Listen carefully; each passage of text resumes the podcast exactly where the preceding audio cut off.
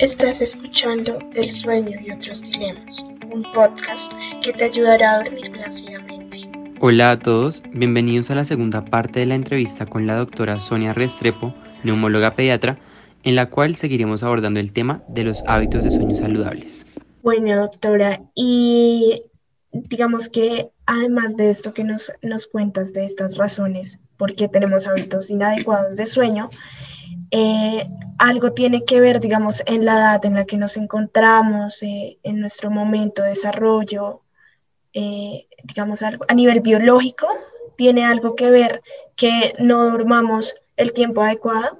Así es, María del Mar. Por lo general, como les contaba antes, la transición eh, hacia la adolescencia y hacia la vida adulta eh, hace que sucedan una gran cantidad de procesos biológicos, un fenómeno que se conoce como el fenómeno de poda cerebral, en el cual hay unos cambios a nivel de la sustancia gris y de la sustancia blanca de nuestro cerebro, que hace que también cambie, aparte de eso, el pico de secreción de melatonina, por lo cual así nos impongan irnos a la cama a las 7 de la noche, jamás lo vamos a lograr sino debe ser un poco más tarde. Entonces se ha condicionado como ese tipo de cambios a nivel del sistema nervioso central, eh, sobre todo los, las actividades también de presión social o lo que se ha denominado el jet lag social, que muchas veces estamos hiperconectados hasta la medianoche, tenemos una actividad que entendemos a la inmediatez, de responder los mil chats, los mil mails, todos al tiempo. Entonces eso eh, junto con los cambios que están sucediendo biológicamente para la, para la predisposición al sueño, que se eh, realice de forma un poquito más tardía, pues impactan sobre eh, la actividad que condiciona esto. si pudiera darles otra recomendación, aparte de las que ya les he dado, también les diría que todos los dispositivos electrónicos deberían estar por fuera del cuarto. No deberíamos tener ni eh, televisor, no deberíamos tener en nuestra habitación dispositivos electrónicos de cualquier tipo, deberíamos evitar cargar el celular en nuestro cuarto y en ocasiones uno dice, no, tengo el televisor pero apagado, pero esa lucecita verdecita o rojita que vemos ahí, que es el testigo, es suficiente para activar zonas del cerebro y no permitan el descanso. Entonces, allá va, que aparte de toda la presión que tenemos para estar despiertos por las pantallas, la luz artificial, la parte social, pues eh, tenemos muchos condicionantes para que el sueño tempranamente no suceda. Wow, doctora, eh, qué, qué, complejo, ¿no? Porque creo que ahora todos estamos pegados a, a, la, a la tecnología, ¿no? Los celulares, los televisores. Entonces, que nos digas eso es como algo retador para nosotros, ¿no? No, y si ustedes se fijan, una serie que lo tenga uno súper enganchado, eh, pues de golpe también te va a quitar muchas horas de sueño, o sea, por no ir más allá.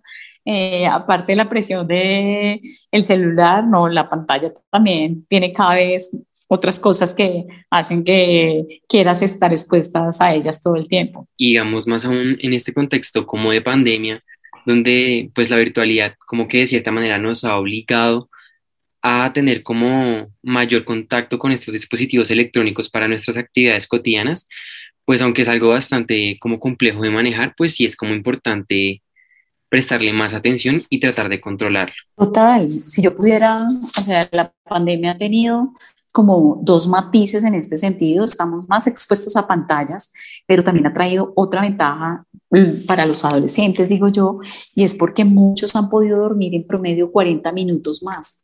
Antes se tenían que levantar cuatro y media, cuatro y cuarenta, alistarse la ruta, una hora de ruta, pero el sueño en ruta no es lo mismo que tenerlo en la cama y poder levantarse esos 40 minutos eh, o un poquito más tarde ha hecho que puedan tener el suficiente estado emocional para sobrellevar la pandemia. Ya se han escrito muchos papers de este tópico alrededor. En este momento estamos tratando de evaluar la calidad del sueño en estudiantes expuestos a pantallas con unos cuestionarios específicos que nos hablan de la calidad del sueño y esperamos tener pronto los resultados para poderles contar de esto. Wow, sí, sería, sería muy bueno porque justamente eh, nosotros eh, decidimos tomar este tema y una de las razones fue porque le empezamos a contar a nuestros compañeros cuáles eran sus problemas y nos dijeron que uno de ellos era el sueño y que sobre todo se veía afectado ahorita en, este momento de pandemia, que aunque podían dormir un poco más, sentían que a veces no era igual de, reparador porque estaban muy estresados con toda la situación actual que estaba viviendo el mundo, que estaba viviendo. claro, además siempre tienes la sensación y el temor y la incertidumbre si se va a morir algún familiar, estás pensando que puede, sí, eso también ha creado otro tipo de presión y básicamente en tiempo de pandemia eh, uno de los problemas que más se ha encontrado eh, se ha denominado en el mundo coronasomnia. Entonces es el insomnio relacionado a la pandemia de coronavirus que estamos viviendo en este momento. Interesante, no, no he escuchado acerca de ese concepto, pero sí, como que pensándolo es como una realidad de verdad. Y también pues como por ese lado, ahorita mencionaste otro concepto que me parece muy importante, que la verdad no tengo muy claro, no sé si de pronto nos puedas explicar un poco más acerca del jet lag social. Claro que sí. El jet lag social corresponde al atraso de la hora de ir a dormir por los compromisos sociales de los adolescentes y de los adultos jóvenes. Entonces, esto se comporta como un retraso de la fase del sueño, o sea, te vas mucho más tarde a la cama y concilias el sueño mucho más tarde debido a la presión social. Entonces, esto es un término que se ha acuñado básicamente para eh, cuando no podemos ir tempranamente a la cama. Yo quería contarles que eh, en realidad la medicina del sueño es una especialidad muy joven. en el mundo todavía, lo digo por los niños, de 100 niños que tienen problemas en el mundo, solamente uno recibe atención por el problema de sueño porque en la consulta uno se enfoca por lo general más en otros tipos de, no sé, de dolencias. Si a ti te duele, eh, es evidente que si te fracturas un pie, pues consultas por el dolor. Si tienes una em, cefalea, vas por eso. O sea, siempre estamos como con una representación orgánica y podemos consultar por un síntoma como tal, mientras que las alteraciones del sueño uno debe buscarlas en el interrogatorio, porque por lo general las personas no las cuentan espontáneamente. Debes preguntarle, ¿duermes bien? Cómo es tu sueño, cuántas horas pasas en la cama, te mueves mucho, te desarropas, eh, sientes que sudas en la noche. Bueno, preguntar todos los eventos que suceden durante eso y los invito a ustedes que están en formación a que reciban mucha, mucha, eh, no sé cómo decírselos, información o eh, lean investigaciones de eso, porque cuando yo me formé en medicina solamente tuve de sueño como tres horas en mi carrera y eso se han hecho últimamente encuestas de que el promedio de educación en sueño en la Facultad de Medicina es poca. Entonces estamos eh, cada día más eh, como alentando a todas las facultades de medicina, a los diferentes gremios, para impulsarlos a que se le dé la importancia eh, vital que tiene el sueño en nuestras vidas. Claro, doctora, sí, súper importante que, pues aprovechando que actualmente tal vez contamos con un poco más de herramientas y, y, cosas de ese estilo, pues como que podamos enfocarnos también en estudiar esta parte tan importante de la salud. Eh, me gustaría también preguntar si sabes acerca de qué se está haciendo en este momento, por ejemplo, acá en Colombia, qué proyectos, investigación respecto al tema del sueño. Si hay como apoyo por parte de diferentes organizaciones o... Hay grandes iniciativas, de hecho hay... Eh, grupos registrados en conciencias que se están estudiando en este momento acerca de factores relacionados eh, sobre todo del riesgo cardiovascular en apnea obstructiva de sueño. La apnea obstructiva de sueño es una, es el trastorno respiratorio eh, que altera el sueño más frecuente en la población adulta y en los niños está afectado casi hasta entre el 7 y el 12%.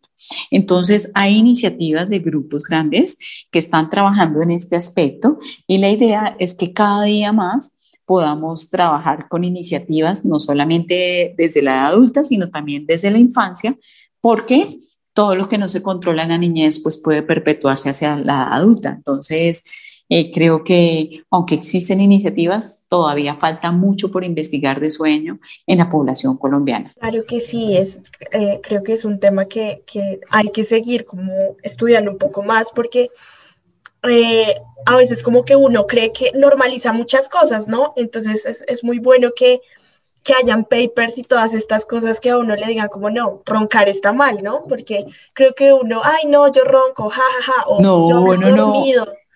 María del Mar así es, o sea, mi abuelita, yo creo que estoy segura que todos mis primitos que roncaban, duerme delicioso y ronca, fabuloso, o sea, eh, de verdad que el ronquido está en ocasiones muy normalizado, como tú lo dices, pero el ronquido de ninguna manera es normal. Siempre debe ser estudiado y existen causas que son frecuentes y otras no tan frecuentes del ronquido en niños y en adultos también. Claro, sí, sería súper importante como mencionar lo que nosotros también como estudiantes podemos empezar a promover como una cultura acerca de la importancia de adoptar hábitos de sueño. Y, ahora, no sé si ustedes hayan visto, pero todos los dispositivos electrónicos tienen, en ocasiones, las bandas que también uno utiliza, las Fitbit, te dan información acerca de, bueno, dormiste tanto tiempo y eso se acerca mucho a la realidad. Y por lo menos empezar a monitorear eh, cuántas horas de, estás durmiendo, si de repente te notas un poquito más agresivo, que estás un poquito eh, peleando más con el resto de la humanidad, que tu rendimiento académico no es como el que quieres, estudias, estudias, pero de repente la lección no está aprendida, pues podemos revisar todo el proceso y podemos estar fallando en algo tan vital y sencillo, pues de abordar como las alteraciones del sueño.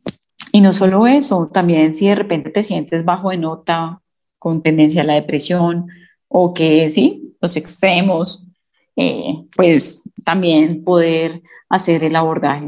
Se ha encontrado que los niños que duermen menos de las horas requeridas tienen mayor riesgo eh, de intento de suicidio, de repente de conductas eh, delictivas o de abuso de sustancias. Entonces, por eso y yo creo que implementar rutinas, sueño saludable y hacer todo lo posible por dormir bien siempre valdrá la pena. Sí, claro, súper importante esto que mencionas como el balance de que pues los extremos evidentemente no son buenos y pues sí, de verdad que este es un, un campo desde la medicina que necesita más reconocimiento e importancia por parte de, la población. Y eh, bueno, entonces ya para finalizar, eh, queremos agradecer a la doctora Sonia por su participación en, en, esta ocasión. De verdad que es muy gratificante conocer y eh, pues contar con el apoyo de, de, especialistas que nos puedan brindar como esta información para que pues más personas puedan tener acceso a ella. Así que muchísimas gracias, doctora Sonia. Muchísimas gracias, María del Mar. No, no, no. Muchísimas gracias, Daniel. Muchísimas gracias, María del Mar, por esta invitación tan especial siempre eh, que pueda aportar en algo, estaré pues atenta y dispuesta a ayudar. Gracias, doctora.